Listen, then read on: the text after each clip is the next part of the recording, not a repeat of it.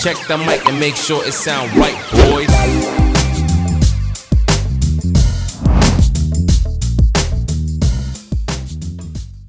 Cuatro bengalas verdes, lanzadas a las 18.10, fueron la señal para que elementos del batallón Olimpia, vestidos de civil, iniciaran el fuego esta tarde contra estudiantes y obreros que se manifestaban en la ciudad de Tlatelolco.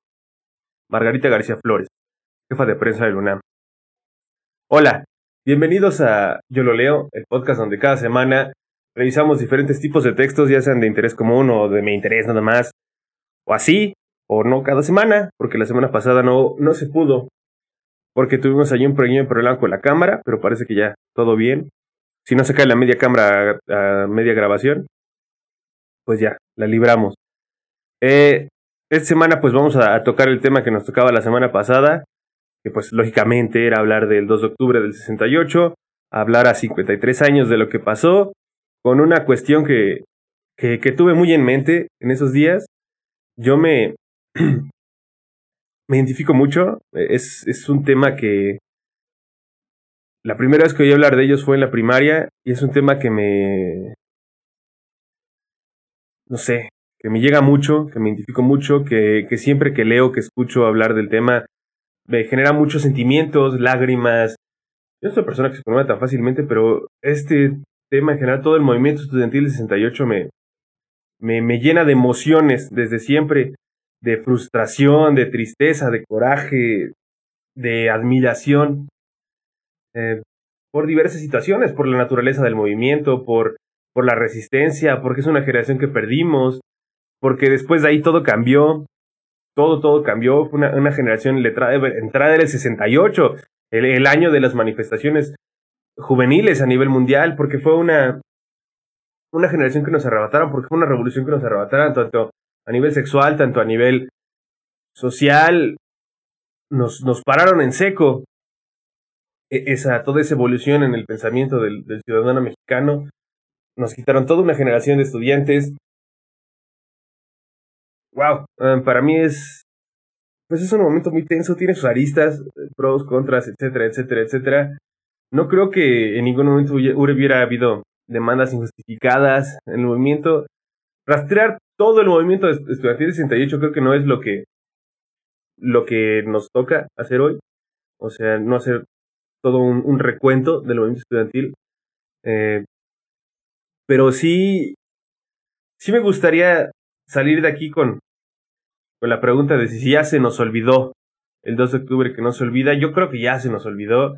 Yo creo que Ayotzinapa fue la prueba clara de que se nos olvidó lo que pasó el 2 de octubre del 68 porque le creímos a los medios, porque caímos ante todo, todo lo que decían los periodistas de Televisa y TV Azteca, todo nos lo creímos, todo lo compramos, la narrativa que vino desde el poder fue la que imperó en todo momento. Todo el mundo cuestionó a, los, a las víctimas y no a los victimarios. Ah, años después, hace poco salió un documento diciendo que fue el Estado, que fueron el, los elementos del ejército que estaban cerca ayudaron a, a desaparecer a los estudiantes. Entonces, ahí se nos olvidó, ahí nos comparamos la narrativa. Ahí ya, ya no nos acordamos de lo que nos habían hecho 50 años antes. Mm, pues les digo, este es el tema del que tocaba la semana pasada, se, se cumplieron 53 años de la masacre. Y les digo, yo desde, desde mi punto de vista se nos olvidó. También yo tengo muchos sentimientos, es de lo quizás de los temas que puedo analizar con menos objetividad de todos. Quizás no. Pero yo creo que el 2 de octubre ya se olvidó. Eh, esa es la prueba clara, Ayotzinapa, que nos quejamos y nos enojamos porque había plantones, porque había toda esta clase de manifestaciones por parte de los padres de las víctimas para esclarecer la verdad de sus hijos, para recuperar a sus hijos, y nos quejábamos de, ay, no, es que ya están muertos, que quieren recuperar, no, sí, fue el narco, mira, sí, en el basurero. Y toda la narrativa que nos vino desde arriba nos la compramos todita culpando a las víctimas, si no hubieran estado ahí, nada les hubiera pasado, ¿quién les manda a andar haciendo eso? A una persona que no sale de su casa no le pasa nada. No, no, la verdad es que no. La verdad es que a una persona, que el Estado, que el narcoestado de Guerrero no hubiera mandado matar, no hubiera muerto. Así de sencillo. Hubiera estado donde hubiera estado. Pero, pero bueno, Eh, el, programa ahora lo, ahora lo empezamos con un con un párrafo extraído de del famoso libro La Noche de Tlatelolco, escrito por Elena Poniatowska en 1971. Es uno de los libros más, más leídos, más, más citados, más remembrados, más comparados, más leídos, de, acerca del movimiento del 68. Salió en 1971, o sea, estaba muy reciente, recopila muchos muchos testimonios, eso es como su, gran cualidad, la, recopilación de testimonios, o sea que y sobre todo la estructuración de los testimonios, pero no vamos a hablar mucho de ese texto hoy. Solo vamos a tomar algunas de las de los testimonios vertidos ahí para para poder aderezar el texto que vamos a analizar hoy. Eh, el texto que vamos a analizar hoy se llama Entre Memoria y Olvido, el 2 de octubre del 68, publicado por la Revista Mexicana de Ciencias Políticas y Sociales de la UNAM, el 16 de agosto de 2018 por Armando Casas y Leticia Flores Farfán. Armando Casas, un colaborador de TV UNAM. Y Leticia Flores, eh, investigadora de la Facultad de, Facultad de Filosofía y Letras de la UNAM. Es también pues un, texto entre juicioso eh, y recopilatorio o de análisis de comportamiento de, lo que pasó. Eh, bueno, no de análisis, Ah, sí, de análisis. Lo que hace este texto es, recuperar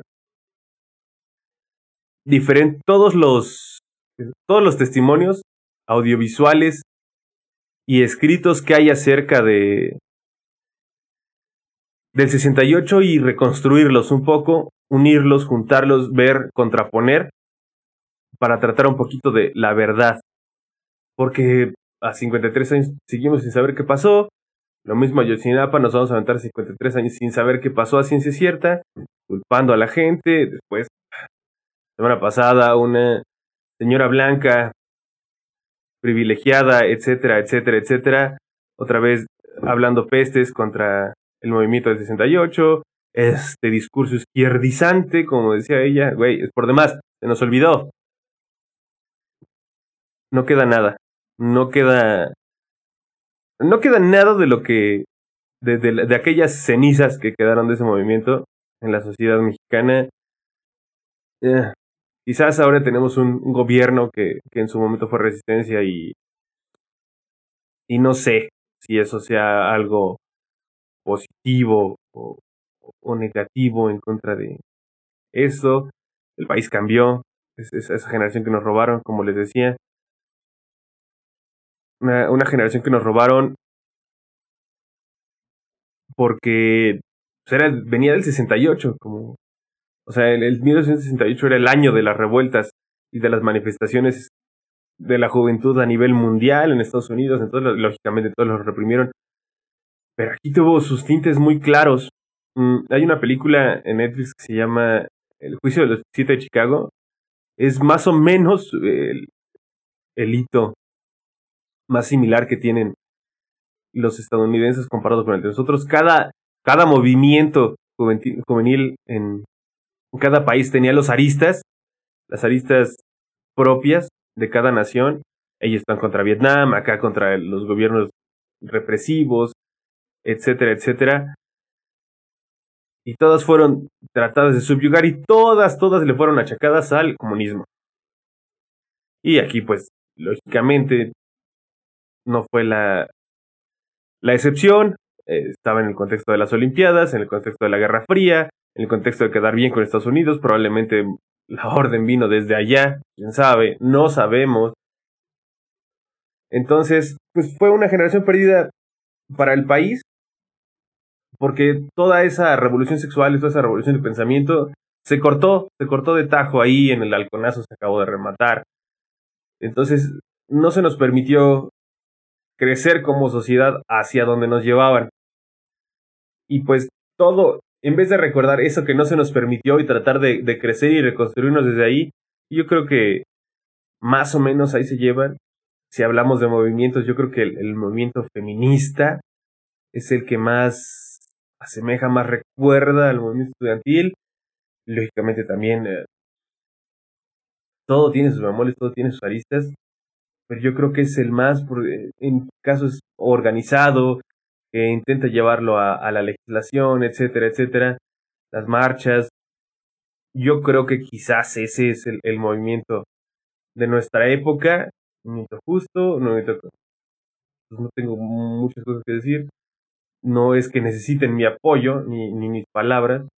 Las, las feministas, ellas pueden solas, pero está chido, todo chido. Eh,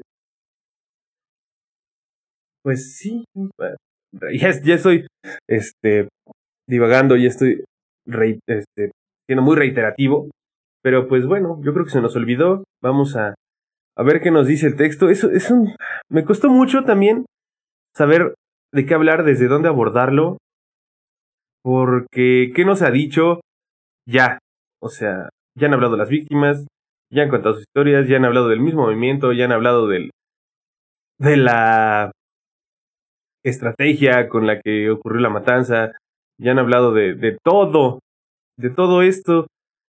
Pues nada más vamos a hablar un poco de, de un texto que recopila la, todo lo que pasó. O sea, todas las visiones que se tuvieron, que se tienen del, del movimiento del 68 o de la matanza del 68, vamos a recuperarlas en un solo texto. Las visiones, vamos a hablar de la visión, más que otra cosa, por, porque ¿qué no se ha dicho? Ah, ni siquiera sé eh, eh, yo qué quiero decir de, de, de texto. De, de, verdad, llevo eh, casi 15 días, tres semanas preparando este y, y, no, no encontré realmente qué es lo que quería decir. O sea, si, si, si lo que quería era que el momento hablara por sí mismo, si todo ya se dijo. Pero yo creo que lo, lo más, lo único que quizás quiero decir es, sí se nos olvidó. Se nos olvidó, quedó, quedó muy claro, por eso soy tan reiterativo. Y a lo mejor este, digo menos pendejadas, a lo mejor digo más, no lo sé. Bueno, vamos al texto. El texto es un, texto de investigación de ciencias sociales, publicado en una revista de ciencias sociales y políticas. Maneja un este, formato muy similar a los que hemos revisado antes, eh, salvo que pues aquí las condiciones de la revista son un poco más laxas. Por ejemplo, no, no se escribe, no está escrito a dos columnas, está escrito completo un resumen, tiene palabras claves, palabras clave que memoria muy interesantes, memoria, genocidio, cine mexicano del 68, justicia, masacre, México. Las palabras clave con las que define el texto, tiene su pequeño resumen en español y en inglés. Eh, y pues eh, está, otra vez, el mismo texto es, como en algunos que revisamos antes, es introducción, el mismo texto es, la introducción es lo que detalla todo, está dividido en dos partes, la introducción y otra que dice memoria fílmica del 68. Es un texto cortito de 14 páginas ya con todo y, referencias. La, lo más rico está en la primera parte porque la segunda parte ya solo habla un poco de, de los distintos documentales y películas y cosas que se han hecho de forma audiovisual posteriores a... Y pues inicia pues describiendo este se publicó en, 2018, conmemorando los 50 años del evento. Y eh, está interesante la frase con la que abre porque pues es contradictoria para mí. Dice, a 50 años de la matanza estudiantil del 2 de octubre del 68 permanece viva la demanda social que exige ni olvido ni perdón. 2 de octubre no se olvida. No es solamente el grito de los manifestantes en cada conmemoración, sino la consigna que condena la exigencia social de saber la verdad sobre el acontecido en esa ciega tarde de otoño en la Plaza de las Tres Culturas. Pero pues, yo creo que ya se nos olvidó, ya, ya.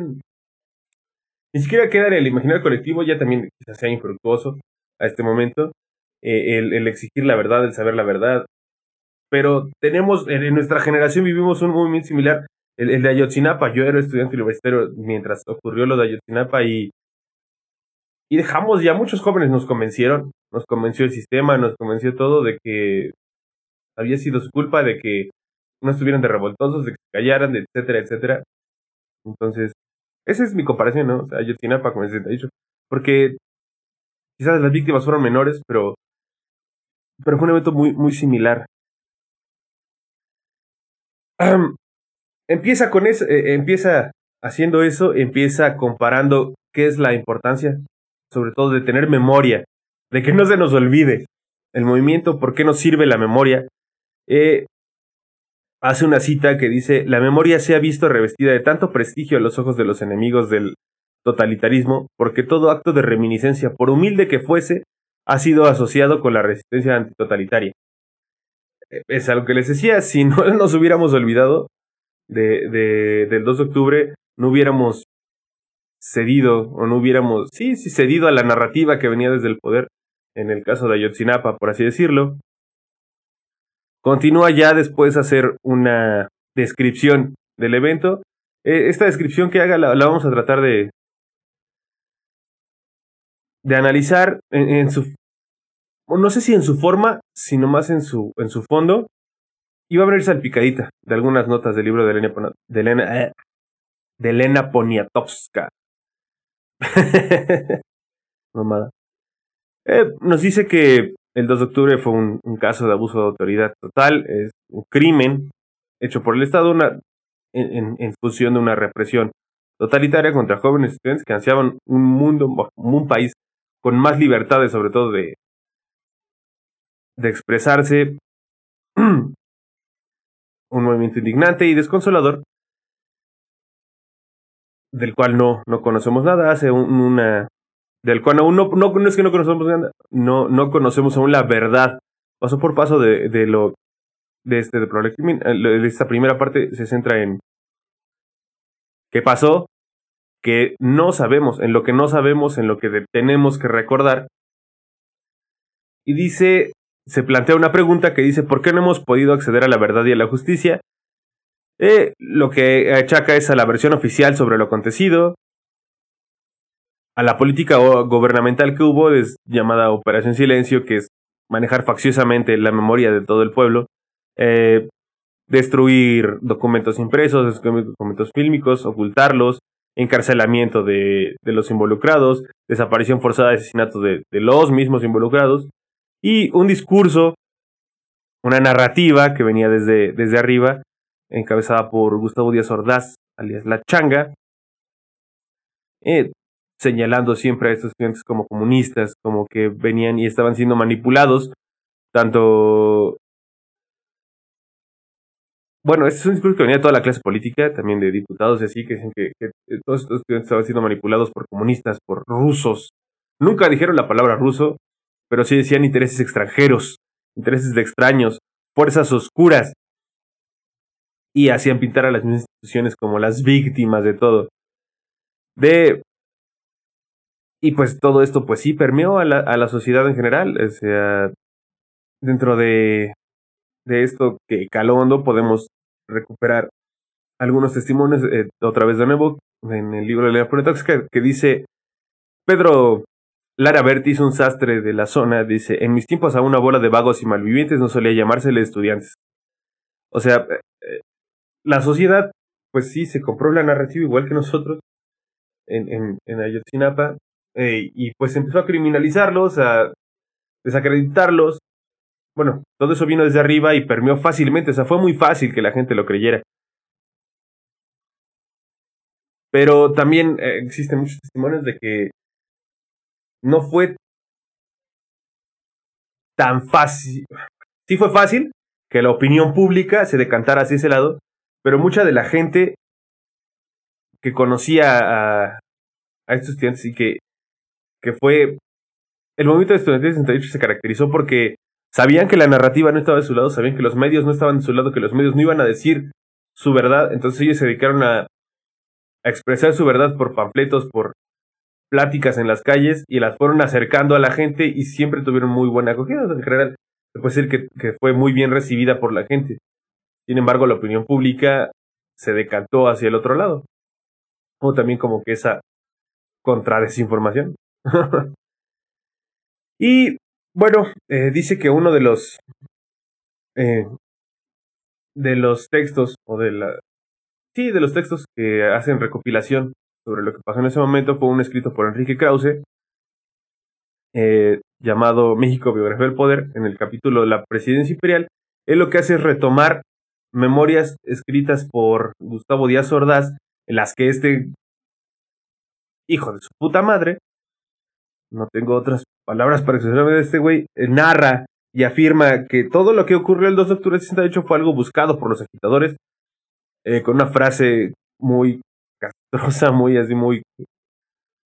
Eh, sí, castrosa, que dice, por fin lograron sus muertitos y a manos de sus propios compañeros. Ellos, él siempre culpó a, a los, a los estudiantes, culpó que ellos mismos dispararon, etcétera, etcétera.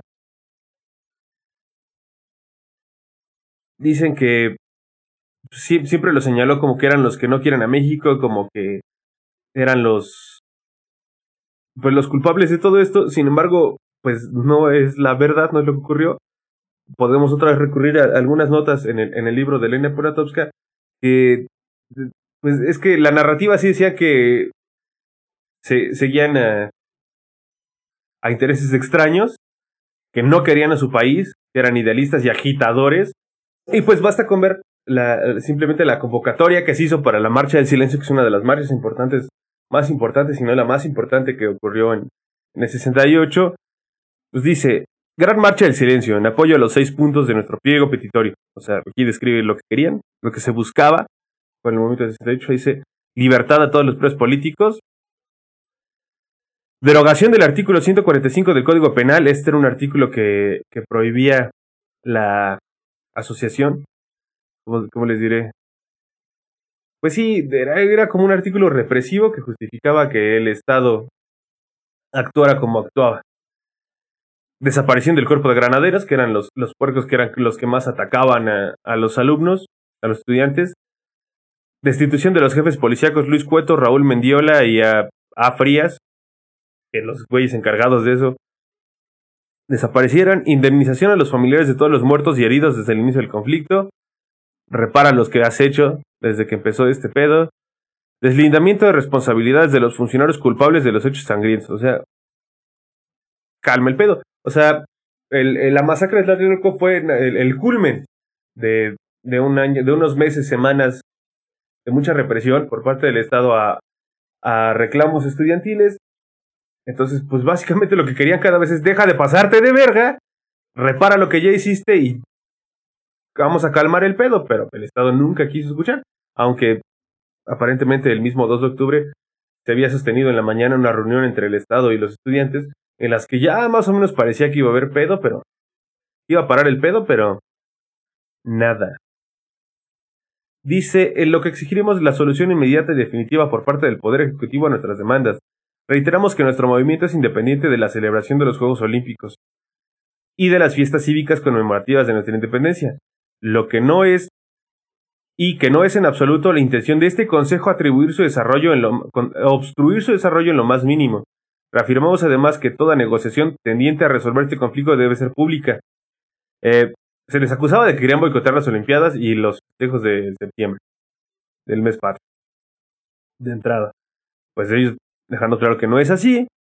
Y ellos tenían algo muy importante que era que todas las negociaciones querían que fueran públicas porque pues eh, en esos tiempos, también ahora, todos los reclamos por parte de la sociedad eh, acababan negociándose por, pues por, por lo oscurito, frase fea, acaban negociándose y comprando al, a los a los a los representantes del, del del pueblo que se quejaban, los compraban y ahí se quedaban. Ahí se quedaban todos los movimientos, todo. Y entonces ellos querían siempre que hubiera pláticas fuera de forma pública. Y pues dice la marcha partirá a las 16 horas del día de hoy, viernes 13, desde el Museo Nacional de Antropología e Historia para culminar el gran mitin en la Plaza de la Constitución. Ha llegado el día en que nuestro silencio será más elocuente que las palabras que ayer callaron las bayonetas. Eh, ellos venían de una de una marcha en la que fueron más escandalosos, más ruidosos y fueron reprimidos a, madrazos y también la opinión pública diciendo, ay, es que véanlos, cómo son. Así no se manifestaban antes o algo así, decían, ¿cómo? No, no, no, para, para estudiantes los de antes. Esos no golpeaban, no hacían ruido, no hacían nada. Eh, no agredían, no eran iconoclastas. Mis monumentos, así. Así como gente que habla ahora. Y entonces, en, eh, para responder a eso, los estudiantes decidieron hacer una marcha lo más pacífica, vámonos calladitos, nada más caminando todos calladitos, calladitos, calladitos hasta allá con apoyo del rector de la UNAM, eso fue algo muy importante. sin hacer ruido, ya llegan a, a, a, al Zócalo y también otra vez bueno, a mandar a la chingada. O sea, fue como para decir, güey, yo no estoy haciendo desmadre, yo estoy aquí pidiendo que pedo y me y vienen y me agarran a madrazos. Pero. Y pues bueno, contrastando lo que decía, que ni siquiera eran estudiantes, que eran solo agitadores, pues hay la misma convocatoria una de las marchas lo, lo contradicen, ¿no? Y dice, también Díaz Ordaz en sus testimonios dice que la mayoría de los muertos, tanto rotadores como soldados, presentaron trayectorias de bala claramente verticales, balas asesinas de los jóvenes idealistas, disparando sus metralletas desde las azoteas de los edificios Chihuahua y Sonora. Ellos fueron, ellos desde arriba dispararon, ya la, la, misma narrativa de toda la vida, culpar a las víctimas y aquí a las víctimas borrarlos los victimarios aparte. Dice que pues todos los que murieron los mataron sus compañeros. Y él también maneja pues, muchas cosas de las que, híjole, hijo de su puta madre, sea, no hay remordimiento sobre lo ocurrido, solo la convicción del deber cumplido. uh, manejaba muchas frases muy castrosas. Este México nos lo quieren cambiar, nos lo quieren cambiar por otro que no nos gusta. Si queremos conservarlo y no nos mantenemos unidos, no nos lo cambiarán. Así que casi, casi les saco un spot diciéndole, ¿qué hubieran hecho ustedes? Eh, pues bueno, entonces la narrativa venía desde arriba, que todo eso y todo se movió en favor para que la gente creyera eso. Bueno, el texto sigue en esa parte de que de cómo la memoria fue tergiversada por el sistema mismo y asimismo la, la, la verdad trató de hacerse camino, de salir por sí misma, así como muchos trataron de buscarla. Eh, también dice que, que pues para esto tuvo el apoyo de militares, numerosos funcionarios de gobierno, este, policías, medios de comunicación sobre todo, y muchos sectores de la sociedad, como, no sé, ahorita pienso en Frena, ¿no? O, o, los Provida, ¿cómo se llaman los Provida? ¿Los qué? ¿Los qué? Los va por la familia, es una mamada así, no sé, suena a ese tipo de gente suenan las que apoyarían al gobierno en ese momento. Hay un caso que, que sonó apenas este año en TikTok de, de unos chavos que se perdieron en Puebla y como el cura de su de, un pueblito de allá de Puebla estaba mame y mame con los comunistas, logró que los que los habitantes de, de, un, de ese pueblito de Puebla lincharan a los estudiantes y los mataran porque como eran jóvenes, eran comunistas y así. Y bueno, bueno, para darle para ver qué es lo que eh, dentro de las notas de Lenny Poniatowska tenemos algunos de los encabezados que, que salieron ese día. Eh, por ejemplo, en el periódico Excelsior, periódicos, tomé de periódicos que todavía existen, de que, que todavía están en circulación. Por ejemplo, el, el periódico Excelsior dice, Recio combate al dispersar el ejército un mitin de huelguistas. 20 muertos, 75 heridos y 400 presos. Nada que ver con los números, de verdad. Fernando M. Garza, director de prensa de la Presidencia de la República. O sea, esa, la, Excelsior publicó lo que dijo prensa, la prensa de la República. Recio combate, güey, ni siquiera hubo un combate. Entrada. El Universal. Tlatelolco, campo de batalla. Durante varias horas terroristas, terroristas y soldados sostuvieron rudo combate. 29 muertos y más de 80 heridos en ambos bandos. 29 muertos, cabrón. Fueron más de 500. El Heraldo. Sangriento encuentro en Tlatelolco. 26 muertos y 71 heridos. Bueno, los muertos ahí los van, ¿no? Y los hicieron un promedio de muertos y heridos, ¿no? Francotiradores dispararon contra el ejército. El general Toledo lesionado. ¿Quién chingados el general Toledo y por qué importaba? Eh, francotiradores, pues sí, güey, los del guante blanco. El Sol de México. En su versión matutina ponía manos extrañas se empeñan en desprestigiar a México. El objetivo, frustrar los Juegos Olímpicos. Francotiradores abrieron fuego contra la tropa en Tlatelolco. Heridos un general y once militares. Dos soldados y más de 20 civiles muertos en la, en la peor refriega. O sea, no más. Y acá como, bueno, es que nada más van a decir que no me estoy comparando uno con otro, pero pues es así. Eh, hay un testimonio muy interesante que dice que, que todo fue hecho por los estudiantes. mejor dicho, en contraposición también a, la versión oficial que dice que fueron los estudiantes que dispararon contra sí mismos y así, y que eran agitadores e idealistas, y básicamente que ellos se lo buscaron, culpando a los estudiantes mismos, pues bueno, dentro de estas mismas memorias de Elena que hay una historia muy interesante. Dice, el día 2 de octubre de 1968, salí de mi trabajo a las 5.30 horas, junto con mi ayudante, pues ejerzo el oficio de tornero mecánico y me dirigí a mi domicilio situado en Estaño 15, Colonia Masa, zona postal 2, donde tomé mis alimentos como a las 6 de la tarde. Estaba comiendo cuando escuché ruido, como de cohetes. Luego supe que se trataba de armas de fuego, y que provenía de la unidad Tlatelolco.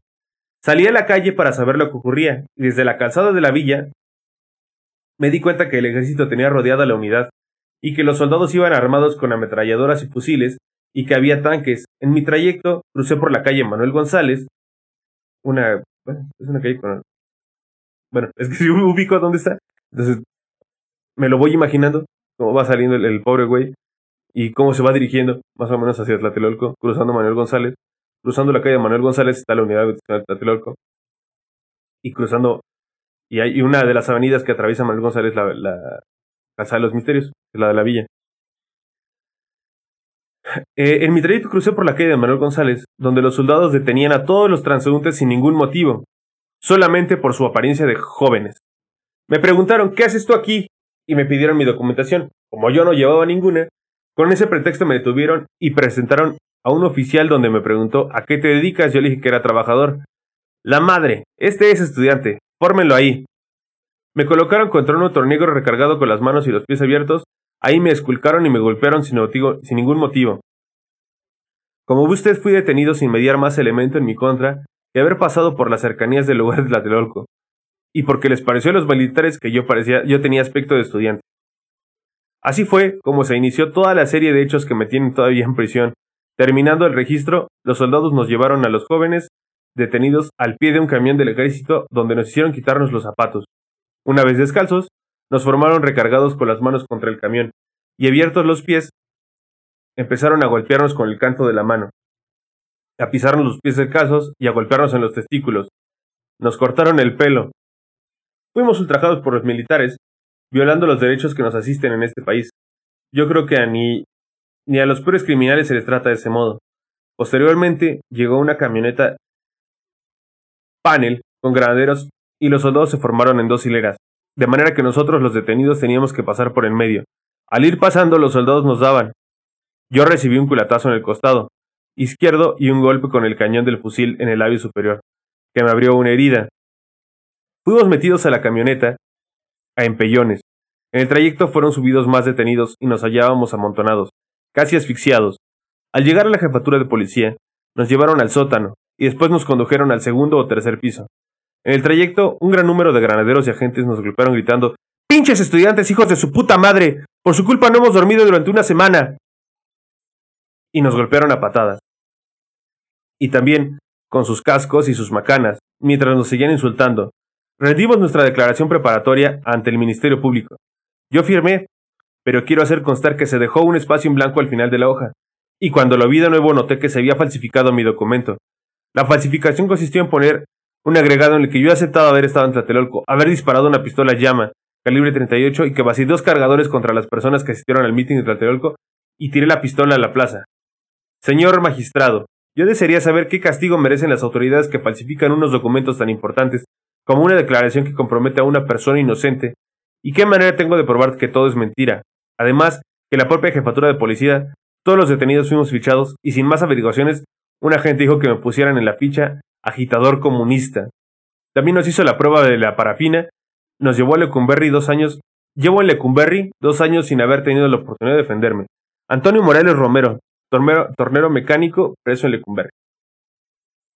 Pues bueno, esto se contrapone lógicamente con, con la narrativa de, Gustavo Díaz que decía que eran estudiantes, que se lo buscaron ellos mismos, que ellos dispararon contra sí mismos, o sea, se explica solo, ¿no? Y bueno, eh, después el texto pasa a decir que de parte del poder, pasado el tiempo, pasado todo esto, eh, ¿qué se hizo para esclarecer la verdad? El se dirige a la, al periodo de Fox. En el 2002 dice que durante la presidencia de este sujeto se creó la Fiscalía Especial para los Movimientos Sociales y Políticos del Pasado, en Moscú. No son pinches. Habilidad para dar nombres pendejos a las instituciones. bueno, esta FEMOS eh, actuó e investigó desde 2002 hasta 2007 eh, su objetivo era esclarecer hechos y dejar constancia de las verdades históricas. Se articuló con el de integrar los expedientes judiciales contra los servidores públicos que cometieron crímenes y violaron derechos humanos durante las décadas de los 60, 70 y 80. Eh, dice que fue una de las, bueno, no, no fue la primera, pero fue una de las más, más interesantes. Eh, tenía muy claro que tenía que investigar las, las acciones de Gustavo Díaz Ordaz y Luis Echeverría. De aquí el texto se, va a dedicar a, explorar todas esas organizaciones que vienen de gobierno, que, bueno, todas esas esfuerzos de las, de las administraciones posteriores, empezando por el 93 hasta más o menos 2016, por esclarecer lo que ocurrió, eh, cómo actuaron, eh, qué lograron, qué no lograron. Dice que también eh, esta, esta FEMOS eh, tuvo sus detractores, entre ellos integrantes del, del Comité de 68, de varios que estuvieron presentes. Dice que eh, como la, la resolución de esta de la creación de esta fiscalía no, no hablaba del delito de genocidio y se abría la posibilidad de que de que se fueran por otros caminos, de que acabaran diciendo que fue otra cosa que no fue un genocidio. Y dice, también hace referencia de que hubo muchos intentos de enjuiciar a, a estos personajes, pero pues todos fueron infructuosos. Eh, por ejemplo, narra que en el 71, eh, Emilio Krieger contrató a varios abogados y se identificó como y acusó a Gustavo Díaz Cerdás, Luis Echeverría y Marcelino García Barragán, pero pues no sirvió de nada. Eh, eso fue tres años después de lo ocurrido. Otro fue en diciembre del 93. Eh, algunos intelectuales y académicos eh, hicieron un reporte con recomendaciones a, la Constitución. En, en, el 98, en el 30 aniversario, en la Cámara de Diputados se, se estableció la Comisión Especial Investigadora de los 68, que no, no pasó nada con ellos. Y también en ese mismo año, algunos este, ex dirigentes del movimiento de presentaron una denuncia por genocidio contra pues los responsables, Luis, Echeverría y, y, Gustavo Ordaz, y la PGR nada más la guardó. E, él señala, bueno, el texto señala la, la investigación que se hizo en el 93 como una muy, muy importante, muy relevante, pues en este caso se buscó que se abrieran algunos archivos de la, de la Sedena y que el ejército mismo, que fueron parte de los perpetradores, no fue todo su culpa. Puedo decir que hasta cierto punto también clarearon el ejército, pero... ¿eh? el batallón Olimpia.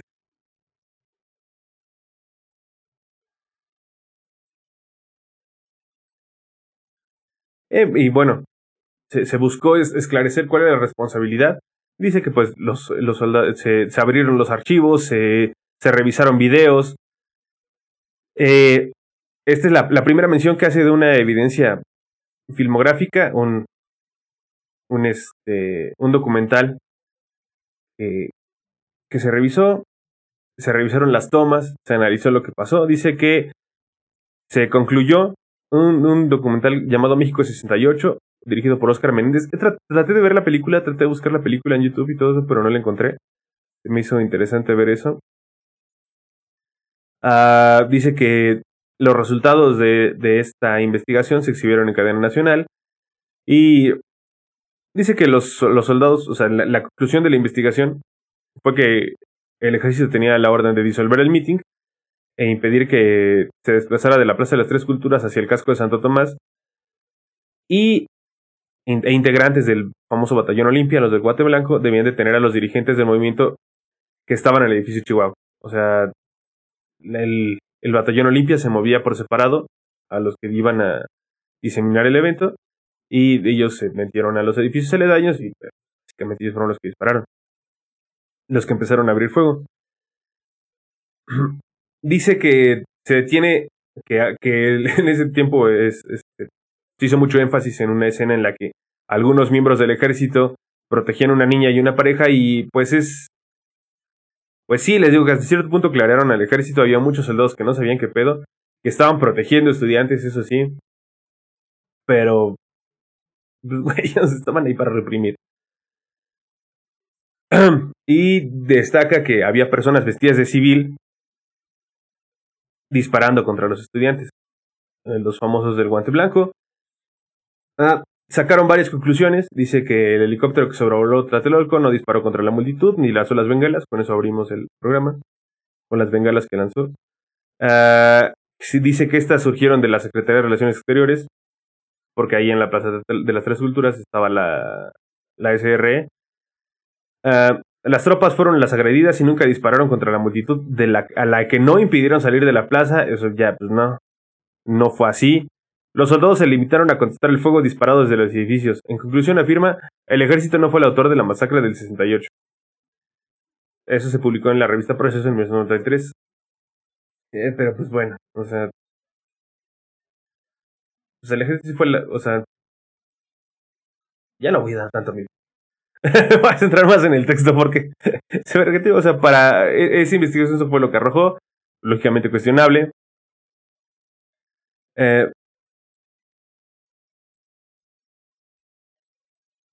Y bueno, el texto entonces regresa a, a, la FEMOS, a hablarnos un poco más de la FEMOS.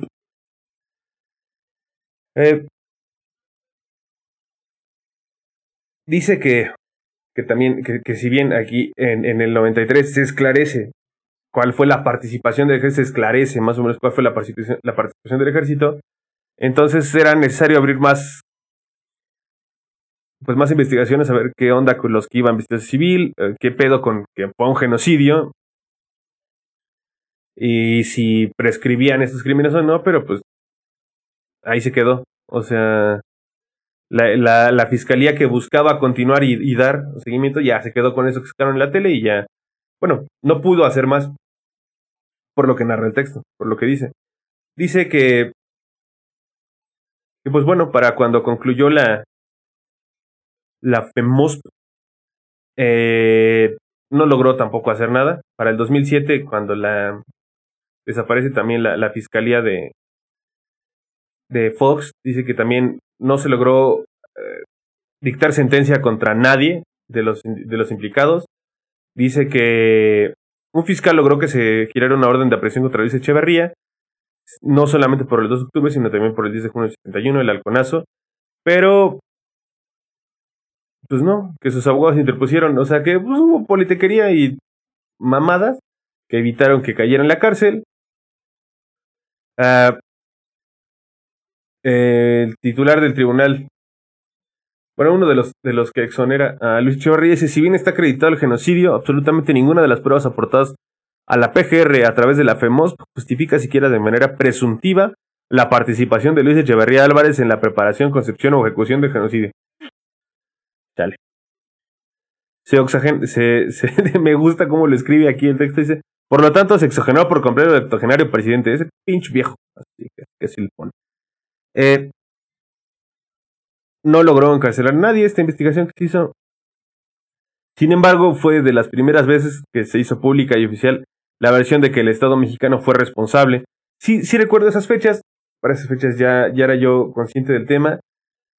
Me acuerdo que que en esa transición PRI-PAN, que no fue más que una mamada, uno de mis intereses era saber que si ya no estaba el PRI en el poder, ¿qué sí iba a hacer de ese tema? Y pues, mínimo se trataron de mover algo. Creo que también era una especie de deuda con la sociedad de ese, tiempo, porque pues, no es lo mismo 50 años que 30. Yo tengo 30. Eh, y pues se veía de una forma positiva, pero pues tampoco se llegó a nada. La verdad es que tampoco se llegó a nada. Entonces aquí... Aquí deja eh, el texto de, de hablar de, de las investigaciones oficiales y se pone a hablar de de la memoria fílmica, de todo lo que hubo. Hubo muchos muchos recopilatorios. Eh, en esta parte que se llama Memoria Fílmica del 68, eh, el texto dice, se hace otra pregunta, dice, bueno, ¿por qué no tenemos que olvidarlo? Eso fue lo que pasó en la primera parte y esta segunda parte es, bueno, ¿qué es lo que de verdad tenemos nosotros para saber la verdad de lo que ocurrió en, ese momento? Y dice que durante estos 50 años lo que se recoge son testimonios, así, recompilación de testimonios, como el libro de Ponatowska que estamos socorriendo. Eh, ¿Qué más? Mm. Aquí estoy viendo. Varios, hay, otro libro, eh, ese libro de Ponatowska fue, fue un poco criticado por uno de los cabecillas del movimiento del 68, se llama González de Alba, que, que critica algunas, este, algunas de los, de lo que ocurre, de, de las, de los testimonios, dice que no fue así. Eh, entonces queda así como que esa manchita, pero hace poco leí, bueno, mientras estaba haciendo la, la investigación de este, para este tema, buscando, leí muchos textos y había uno escrito por este, este, esta persona, González de Alba, en la que hablaba de que una de las consecuencias del 68 era que el Estado ya no podía ejercer su poder punitivo, su poder preventivo sobre la, la sociedad porque siempre iba a estar el juicio de te pasaste de madres o no, y que le ha ido derogando eso. No, es que por derechos humanos no pudo tener un criminal y que se ha hecho pendejo y así. Y que el Estado se escuda atrás de los derechos humanos cuando la, la CNDH nunca ha dicho no atrapes a nadie, güey, solo no te pases de verdad cuando lo hagas ya. Y, pero también dice que, que la sociedad abusamos de ese miedo que tienen los gobernantes de ser el malo, pues no se vio en Ayotzinapa que tuvieran ese miedo. Ese miedo que tienen los de, de actuar así, de verse como el nuevo Díaz Ordaz, el nuevo Echeverría. Uh, no me gustó ese texto así. Les digo que no puedo ser tan objetivo porque sí, sí, sí, me prendió un poquito de, o sea, de, ay, no, es que ya no se les puede hacer nada, casi casi decían. Eh, bueno, dice que también hay muchos, eh, dentro de todo lo, que, lo que se cuenta, todo el material con el que se cuenta para reconstruir la verdad, eh, hay muchos estudios documentales eh, hechos por instituciones privadas, por instituciones de gobierno, ya sea archivos documentales, mucho papel o películas.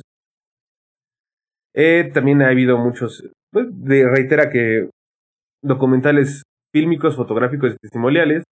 Tal, eh, el más emblemático es uno que se llama El Grito, que fue hecho casi casi a, la par del movimiento 68 por alumnos del CUEC, el Centro Universitario de Estudios Cinematográficos. Es muy importante la participación del CUEC, yo creo, porque fueron los que tomaron los materiales de la, de la institución para poder documentar lo que pasaba.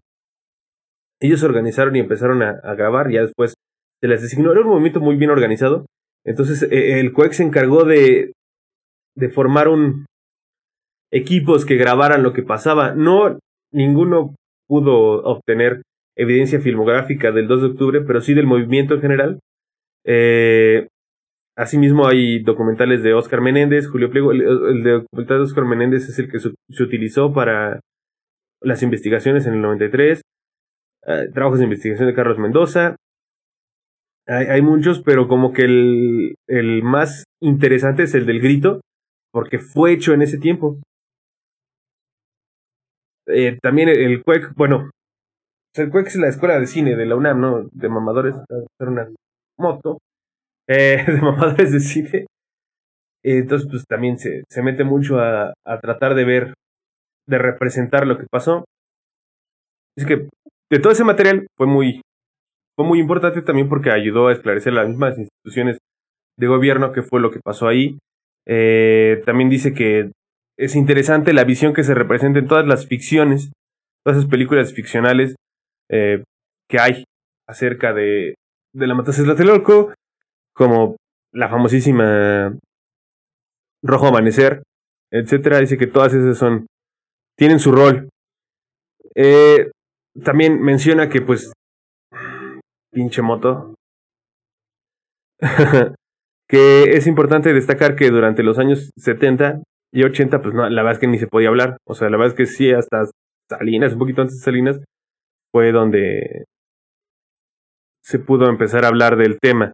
Entonces, de hecho, incluso la película Rojo Amanecer salió durante el sexenio de, de, Salinas y salió con pedos. O sea, había una veda del tema. Eh, no sé, ahí sí no puedo hablar de algo que sea similar ahorita porque creo que eso sí, eso sí no ocurre y no ocurrió en, en este en la historia reciente de, del país. También dice que, bueno, regresa un poco a hablar más del documental el, Grito, es un documental interesante que dice que es el más emblemático, filmado por alumnos del CUEC en el momento. Dice que este habla desde el enfrentamiento entre estudiantes el 22 de julio hasta el 2 de octubre, eh, que, no, que esa parte no fue documentada. Dice que porque los dos encargados uno llegó tarde a la manifestación y a otro lo apresaron en la manifestación. Eh, dice que fue un documental que se firmó espontáneamente por las brigadas, como ya les mencionaba. Se grabaron, se, tienen casi ocho horas de filmación. Eh, se resguardaron en la misma UNAM. Todas esas, en, el, en momento que ocurre todo, toda esa evidencia filmográfica, la, la UNAM la resguarda. Y en el 69 se seleccionan a un, a un estudiante llamado Leobardo López Archete para que la, la edite y arme un documental con toda esa información.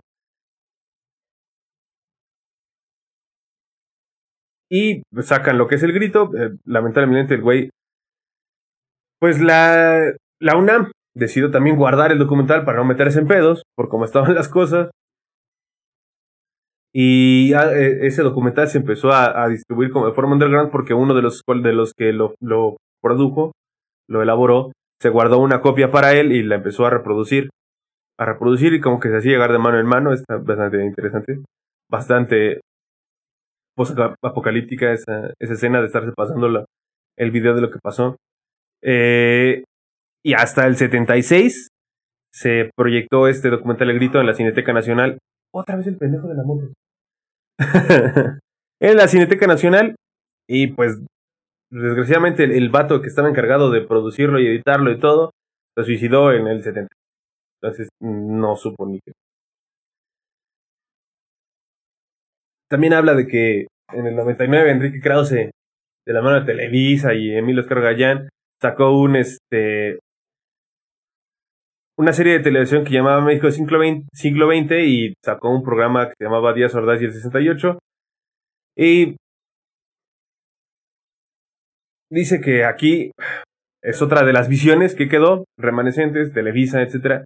La interpretación que se dio del movimiento en este programa fue centrarse en la idea de que un régimen de mano dura se enfrentó a la ola de rebeldía de la juventud rock and roll, esa mamada, eso lo redujo, cabrón, el movimiento con demandas de liberación sexual e influida por ideas extranjeras de agitadores comunistas. La mamada perpetuó, perpetuó todo. Eh, después habla sobre otro documental muy bueno. Varios de esos documentales ya, la vi, ya los vi. Varios, ¿no? He visto muchos. Pero ¿cuál es el nombre? No, no me acuerdo. Pero yo, les recomendaría que si quieren saber, dense el grito. Ese es como el más. Pues no está digerible porque es viejito. Es muy de la época, muy no tiene tanta la contraopinión que, que podrían tener algunos. Pero pues busquen ahí un chingo en YouTube. Busquen, busquen. A mí en lo personal les digo que me, me mama consumir esto. Pero bueno, no es que me mame, pero generalmente cada 2 de octubre algo, algo estoy muy metido. Antes me acuerdo que tenía una, una playlist para mi 2 de octubre. Hay mucho que no la pongo. Eh, yo creo que desde lo de Yatsinapa no, no escucho esa. Precisamente. Eh, sigue ya narrándonos varios este, documentales, varias cosas que se hicieron. Eh, ya para cerrar, ya nada más va haciendo una recopilación. Le retomamos los más importantes. Uno que se llama Tlatelolco, las, las claves de la masacre, hecho por el canal 6 de julio. Es el, el primer documental, ya salió en 2003, o sea, ya, ya no estaba el PRI. que aporta una hipótesis de lo acontecido en el 68. Ese estoy seguro de que sí lo vi. Dice que este, este vato Carlos Mendoza estuvo muy metido en recuperar información y hace poco salió una película del 68 que se llama Verano del 68 creo. Que era así, que es como una especie de, de comedia romántica, así menos, menos formal de la situación. Igual producido y dirigido por este vato Carlos Mendoza, es de los que más se ha metido a, a investigar, a investigar, a recopilar y a producir eh, información sobre este, sobre este pedo. Y eh, el texto cierra con, una frase que, que me gustó. Dice, para que el 2 de octubre de 1968 permanezca en la memoria, no es necesario solamente conmemorar, sino comprender. Y aunque indudablemente lo que sabemos hasta ahora ayuda a la comprensión de lo sucedido, no podemos dar por concluida la investigación sobre lo acontecido ese 2 de octubre de 68, dada la enorme cantidad de documentos que todavía no se encuentran disponibles para los investigadores sobre el tema y a la irrenunciable autocrítica que la rigurosa tarea de investigación histórica reclama. Eh, lo que nos eh, es interesante también de aquí es que pues hay que saber qué pedo, hay que tenerlo en mente para que no nos pase una mamada similar, pero ya nos pasó y nos lo tuvimos en mente. No creo que lo recuperemos y no auguro nada bueno. Ni que recuperemos lo positivo, ni que, pues sí, es que hay, hay, hay cosas positivas. Lo, positivo de, de recordar 68, ni lo positivo de recordar a Yotzinapa, ni nada, que de ninguno de los dos tenemos la verdad oficial. Bueno, la verdad, la verdad, no, la verdad oficial, la verdad oficial existe la verdad histórica de este de Murillo. Uh, tu madre Murillo, caramba. Eh, entonces a cansar. Y otra vez estoy sacando mis frustraciones. Este.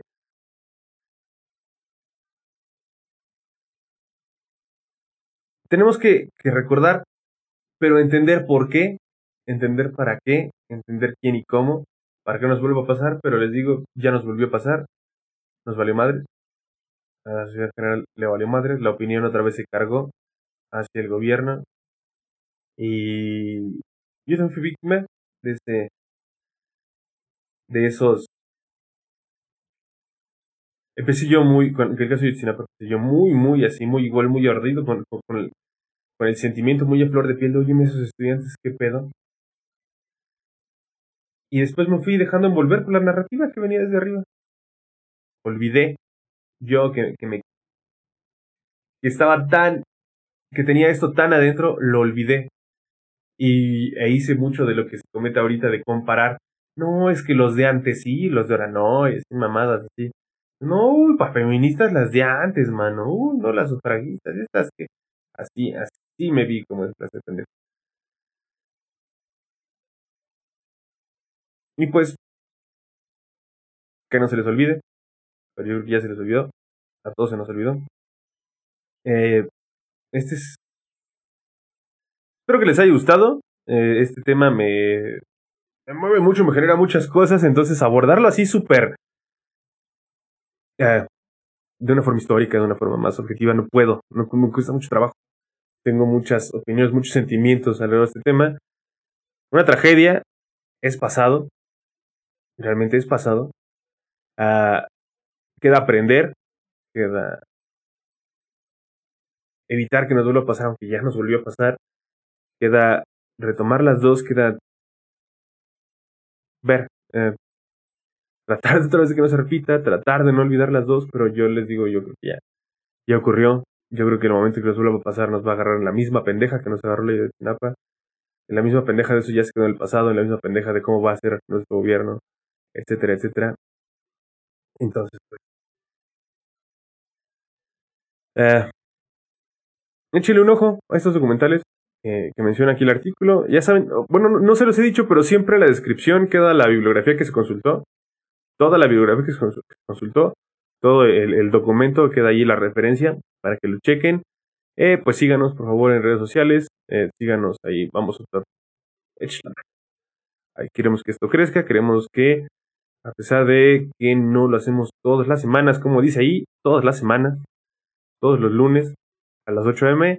Esperemos que, siga saliendo. Eh, es también gratificante cuando no sale preguntar qué pasa con el yo lo leo, que, te pregunten, y el yo lo leo y el yo lo leo. Eh, se siente bien. Eh, esperemos que les haya gustado este tema y a ver con qué nos vemos la próxima semana. Aún no sé. Toca leer. espero estar vacunado para cuando grabe la próxima semana. Eh, pero bueno, cuídense mucho. Este, estamos viendo. Gracias. Síganos en todas las redes sociales. Suscríbanse, like, campanita, todo. Gracias. Bonita semana. Bye.